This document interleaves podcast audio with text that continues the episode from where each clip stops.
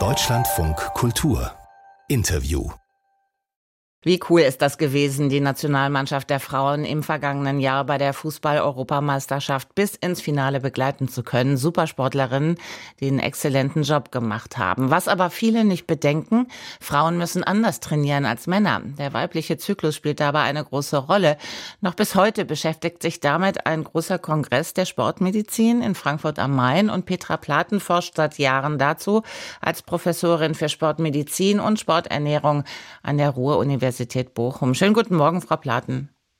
Schönen guten Morgen. Warum ist Rücksicht auf den weiblichen Zyklus überhaupt so wichtig für Frauen im Spitzensport?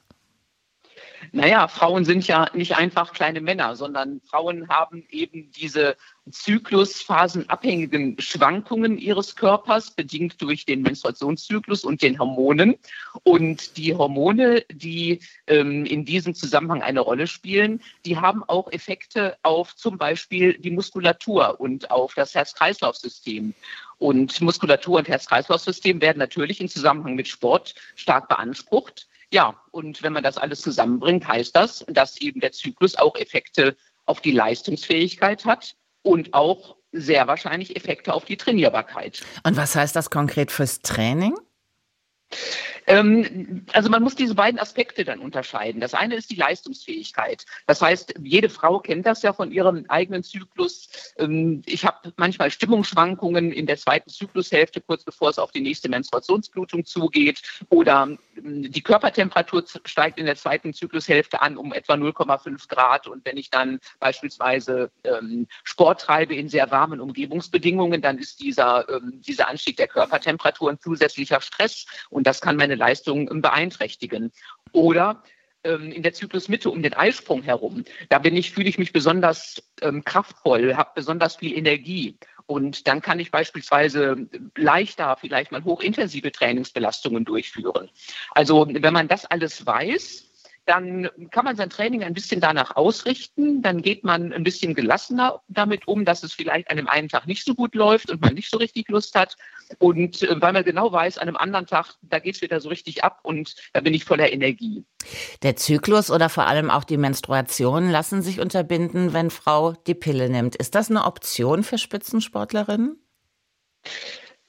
Also man nimmt ja die Pille normalerweise, um ähm, Empfängnisverhütung zu betreiben. Und das wollen natürlich auch viele junge Sportlerinnen, die im gebärfähigen Alter sind. Also von daher ähm, ist es prinzipiell, spielt die Pilleneinnahme auch für Sportlerinnen eine ganz große Rolle.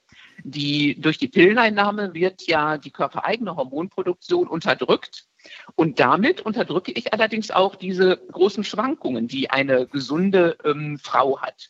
Das ähm, ist dann hilfreich, wenn man viele Probleme hat im Menstruationszyklus, also zum Beispiel unter dem sogenannten prämenstruellen Syndrom leidet, wenn man Brustspannungen hat und so depressive Verstimmungen bekommt gegen Ende der Zyklusphase.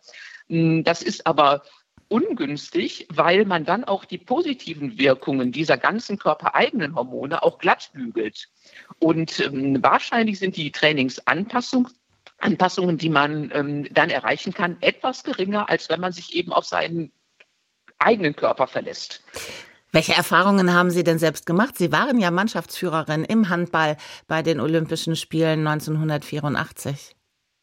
Ja, also ich selbst habe eine ganz gruselige Erfahrung gemacht. Ähm, als ich damals in die Nationalmannschaft kam als junge Sportlerin, da hatten wir eine sportmedizinische Untersuchung und der Kollege, der damalige Kollege, der hat tatsächlich wirklich allen Spielerinnen die Pille verschreiben wollen, weil wir in ein paar Monaten eine große Weltmeisterschaft hatten und damals die Meinung herrschte, dass eben, wenn man die Pille nimmt, ähm, die Frauen dann nicht so viele Probleme haben und eben, eben ähm, ja, man leichter vielleicht mit mit diesen Schwankungen und mit den auch Gemütsproblemen, die auftreten können, halt umgehen kann. Also ich fand das, ich habe damals als junge Sportlerin die Pille dann eine, einen Monat lang genommen und habe sie dann abgesetzt, weil ich es schlimm fand, ähm, ohne Not letztendlich ja etwas Hormone von außen in meinen Körper aufzunehmen. Ähm, das war sicherlich eine prägende Erfahrung und möglicherweise habe ich mich aus dieser Erfahrung heraus auch mit diesem Thema dann in meiner Forschung beschäftigt. Was wünschen Sie sich denn für die Zukunft, um Frauen mit ihren natürlichen Bedürfnissen besser zu fördern? Also wir brauchen auf jeden Fall viel, viel, viel mehr Forschung. Das ist ja ähm, überhaupt so in der Medizin. Ja, das Thema ist ja Gendermedizin. Wir wissen, dass Frauen insgesamt anders reagieren als Männer. Frauen zum Beispiel auf Medikamente anders reagieren. Da weiß man viel zu wenig, wenig Details. Und ähm, Frauen, Sportlerinnen sind auch in der sportwissenschaftlichen Forschung deutlich unterrepräsentiert. Das heißt, wir brauchen viel mehr Detailwissen, um diese Zusammenhänge besser verstehen zu können und dann auch wirklich jede einzelne Sportlerin bestmöglich beraten zu können. Spitzensport und der weibliche Zyklus. Dazu die Expertise von Petra Platen, Professorin für Sportmedizin und Sporternährung in Bochum. Herzlichen Dank fürs Gespräch in Deutschland von Kultur.